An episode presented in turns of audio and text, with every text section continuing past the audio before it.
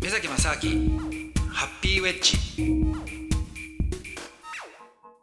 はい、えー、目崎正明ハッピーウェッジ。アシスタントのドキドキキャンプ佐藤光でございます、えー、今回はですねこのアシスタントの私佐藤光から目崎正明さんに向けて、まあ、面と向かっては言えないからこそちょっと聞きたいこと気になる質問というのをですねあえてこのリレー形式で目の前にいない状況でちょっと聞いてみたいななんていうふうに思ってるんですけれどもまず1点目ですねもうずっと気になってたことがありまして、まあ、目崎さんっていうのはこう結構、まあ、海外でお仕事してで日本で来てこうすごくこのねメガソラの仕事とかしてこの人格者だしめちゃくちゃいい人だしすごくこう隙がないように見えるんです。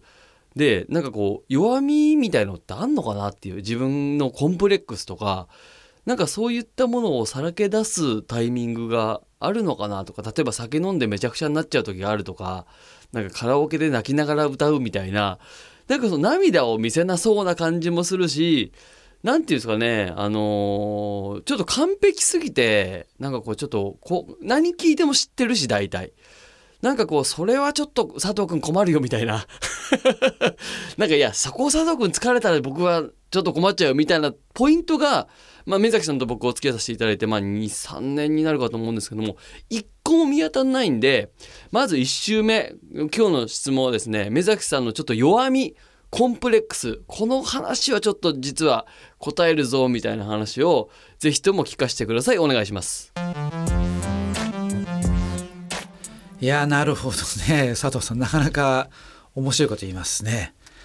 はい、えー、宮崎正明です、えー、今週はですね、まあ、今月はですね、えー、佐藤さんとまあ僕で今まで一緒に、えー、お話をしてたんですけれども、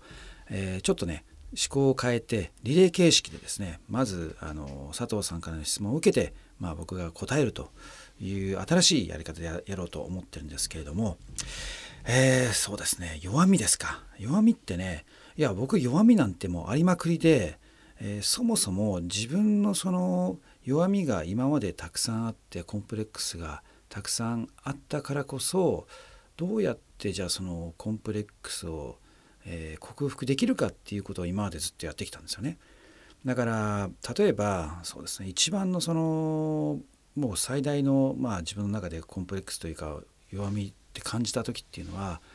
えー、僕はやっぱりそうです18歳ぐらいの時に、えー、初めて、えー、海外に行って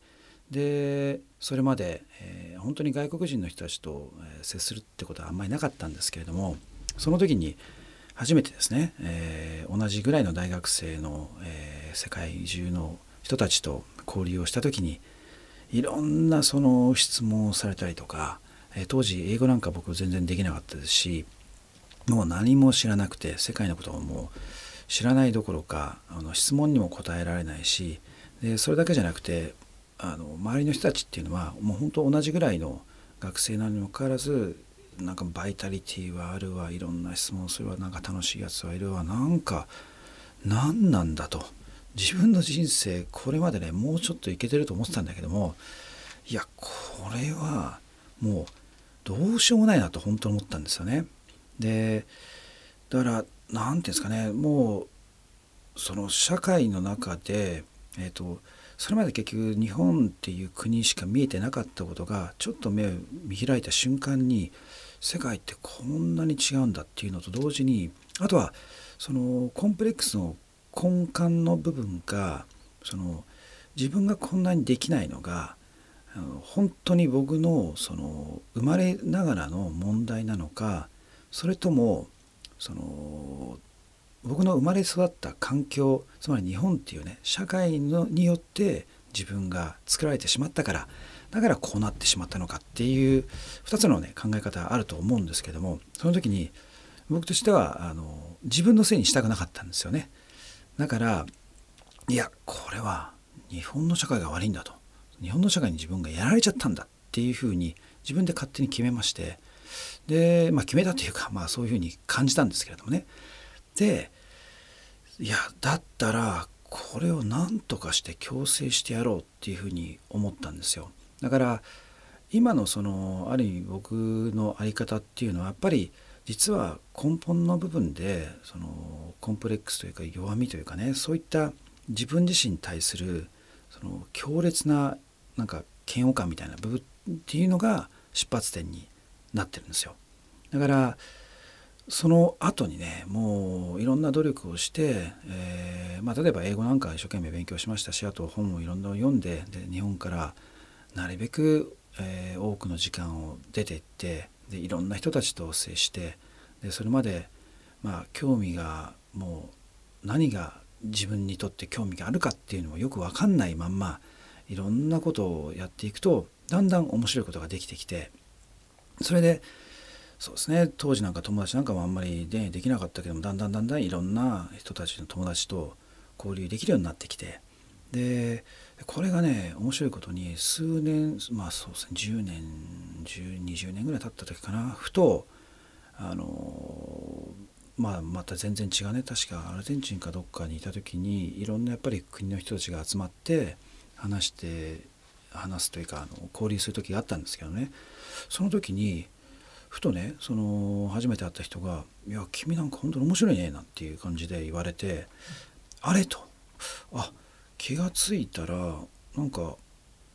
自分がなりたいなって思ってたところに知らないうちに来てたんだなっていうねそういう経験もあったんですよね。だからまああのまあ、まだまだでも現状で別に僕が満足してるってわけでもないんですけどもやっぱり基本は本当にそのね現状に満足するっていうよりもやっぱ自分にとってのこれがダメだあれがダメだっていうふうに思ってるからこそあじゃあそれをどうやって克服するんだ変えていくんだっていうまあある意味そのエネルギーにね変えてったっていうのが、まあ、一つの僕自身のそのプロセスじゃないかなっていうふうに思ってます。